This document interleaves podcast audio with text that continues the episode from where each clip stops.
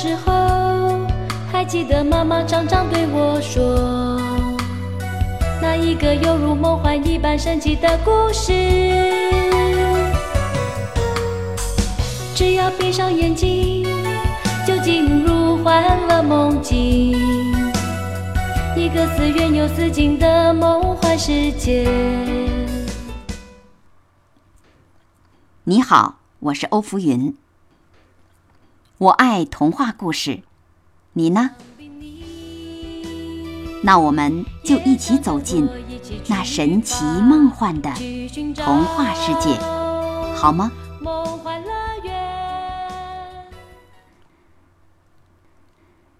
童话故事《拇指姑娘》第二集。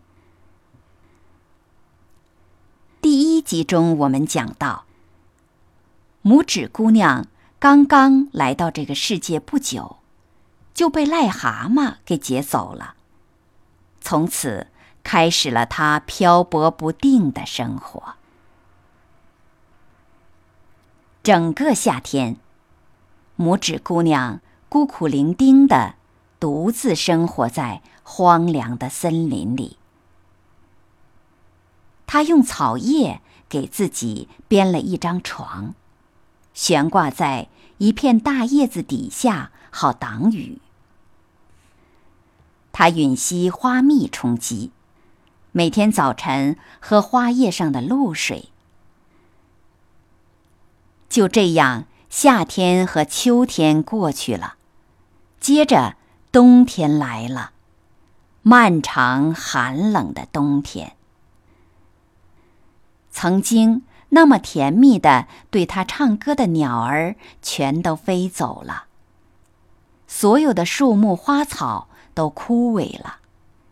他感到冷得可怕，因为他的衣服已经穿破，他本人又是那么孱弱娇嫩，而且天开始下雪，一小片雪花落到他身上。就如同整铲雪落到我们身上一样，因为我们高大，他却只有一寸高。后来，他走过一块光秃秃的麦田，这对他来说，如同挣扎着穿过一座大森林。最后，他来到一只田鼠的家门口。这田鼠在一撮麦茬底下有个小洞。田鼠住在洞里，又暖和又舒适。它有一房间的麦子，有个厨房，有个漂亮的饭厅。可怜的拇指姑娘站在门口，请求田鼠施舍给她一粒大麦，因为。他已经有两天没有吃过一点东西了。这是一只好心肠的老田鼠。他请拇指姑娘到他暖和的房间里吃饭。他非常喜欢拇指姑娘，因此他说：“如果你高兴的话，欢迎你留下来和我一起过冬。不过。”你必须把我的房间收拾得干干净净、整整齐齐，并且给我讲故事，因为我十分喜欢听故事。拇指姑娘完全按照田鼠吩咐的做，过得十分舒适。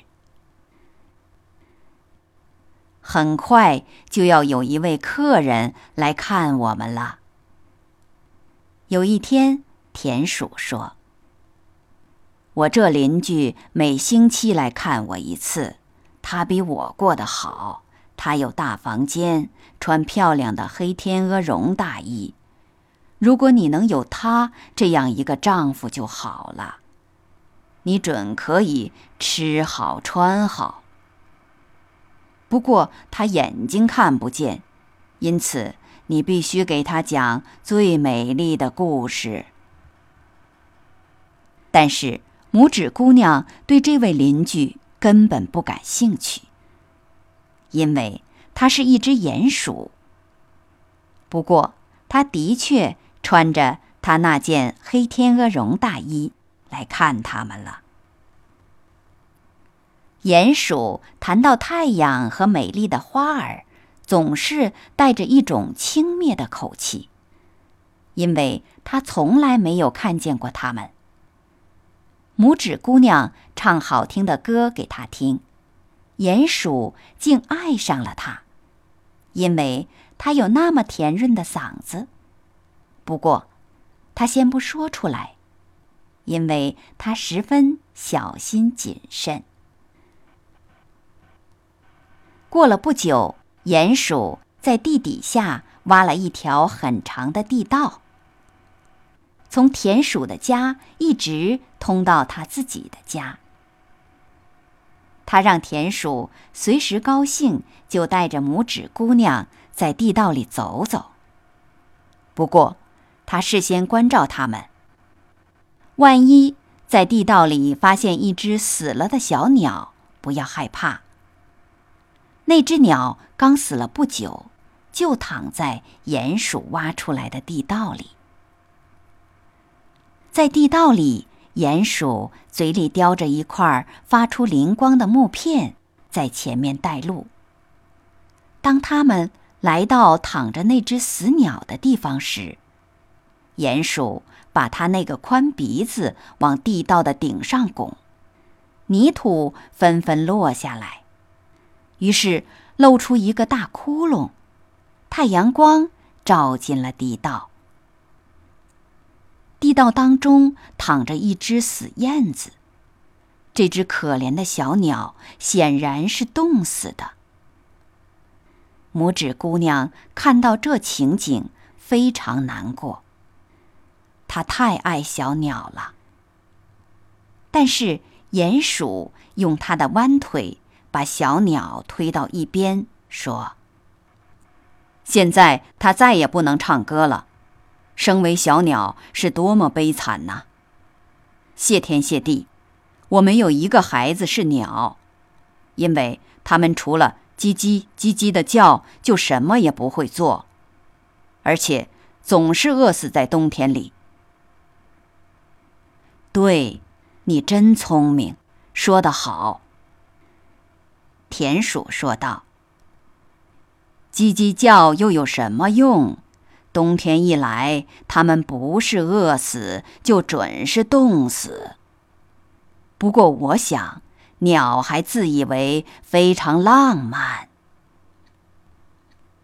好了，今天的童话故事就先讲到这儿，请继续收听下一集。我们故事中再会。想必你也想跟我一起去。吧，去寻找梦幻乐园。啦啦，亲爱的妈妈在对我说一个神奇的故事，一起出发去寻找那梦幻乐园。